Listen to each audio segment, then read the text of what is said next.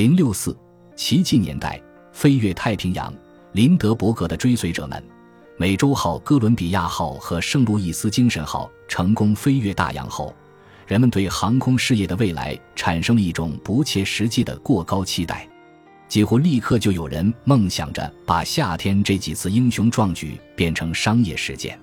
在巴黎，查尔斯·莱文宣布，他准备投资二百万美元，在美国和欧洲之间开展固定的客运航空服务，一时间吸引了大批记者的关注。在从欧洲向西飞越大西洋尚无成功案例的条件下，他要怎么做才能安全的双向运输乘客？这个问题他无法回答。再加上类似的计划一时间出现的太多，他很快就被人们遗忘了。加拿大出生的工程师爱德华·阿姆斯特朗从相反方向着手处理这个问题。他的设想不是增加飞机的航程和承载能力，而是把航线分割成若干段，比如在整个大西洋上每相隔五百六十三千米建立一座水上机场，一共建八座。这些海上机场每座长约三百三十五米，重达五万吨，用钢索固定在海底。每一座机场都将修建餐厅、礼品店、休息室和观景甲板，有些机场还附带酒店。每座机场的成本是六百万美元。阿姆斯特朗计算，一趟从纽约到伦敦的行程能在三十小时内完成。一九二七年。阿姆斯特朗创办了阿姆斯特朗海上机场开发公司，逐渐获得了资金支持。一九二九年十月二十二日，他宣布了六十天内动工的计划。只可惜，就在这个星期，股市暴跌，他的融资希望烟消云散。阿姆斯特朗又继续努力了很多年，想将计划付诸实践。随着飞机的性能越来越好，预计平台的数量逐渐减少为五座。接着又减少到三座，当然，到了最后一座海上机场也不需要了。他的梦想从未实现，但这个概念成为了现代海上钻井平台的基础。阿姆斯特朗于一九五五年去世。二十世纪二十年代，每年有二百万人在欧洲和美洲之间乘船航行，因此空中旅客的潜在市场相当可观。以现代人的时间观念看。虽然水上越洋航行看似光鲜亮丽又浪漫，但也很耗费时间。天气糟糕时很不舒服，而且有时还极度危险。在雷达诞生之前，海上起雾往往会让人们陷入危险的境地。大多数船只都有过多次遇难的经历。大西洋上的惊险故事可比乘客们听说的要多得多。船舶史学家约翰·麦克斯顿·格拉厄姆在《必游之路》中写道。船只相撞也并不少见。就在这个夏天，伯德和队员们搭乘利维坦号返回美国的七月十五日凌晨四点四十分时，在荷兰与美国间往返的游轮维丹号就跟挪威货轮萨加兰德号在南塔基特岛附近相撞，萨加兰德号被撞成了两截，之后迅速沉没，致使一人丧命。维丹号虽然严重受损，但幸免于难，船上无人受伤。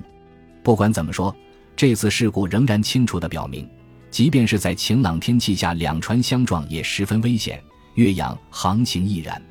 出于上述种种原因，哪怕能让岳阳航行时间减少一天，也是个很有吸引力的话题。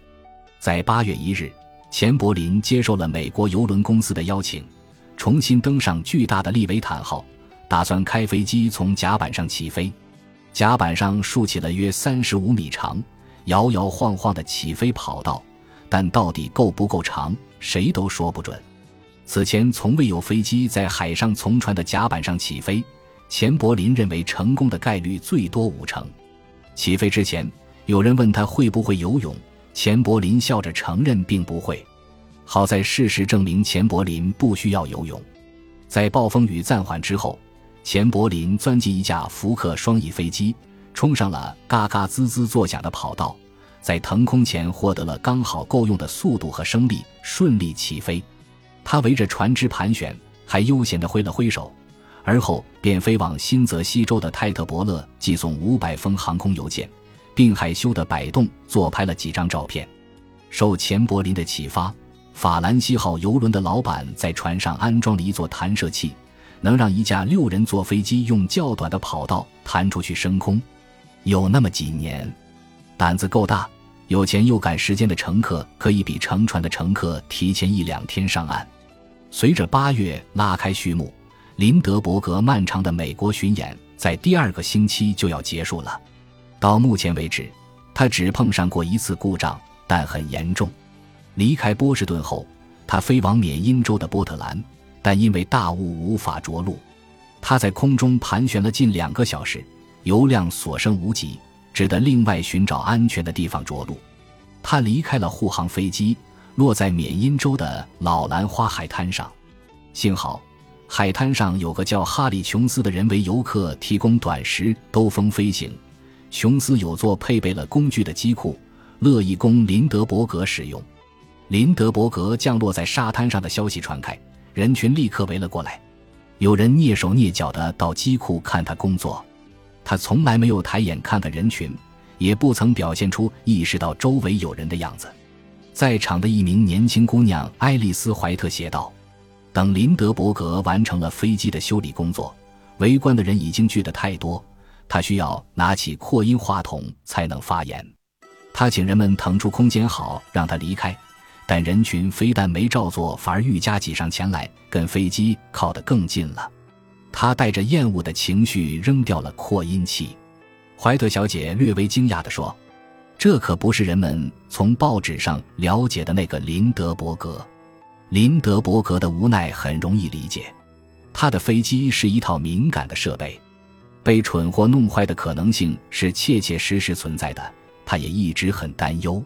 看到人们抚摸飞机，斜靠在上面，晃动飞机上的活动零件，自然让林德伯格感到惊慌。此刻他几乎是落荒而逃。人们还在往前挤，但他已钻进了飞机，开着它驶向海滩。他相信人们看到他前进，自然会散开。谢天谢地，人群真的散开了。林德伯格滑行到海滩的尽头，顺着风向提了速。他在沙地上平稳地前进，没过多远，不超过一百米就跃入了空中。怀特小姐写道：“他翻了个跟头，侧翼转弯，俯冲到海滩上空，之后便像一只长着银翼的鸟儿飞入了蓝天。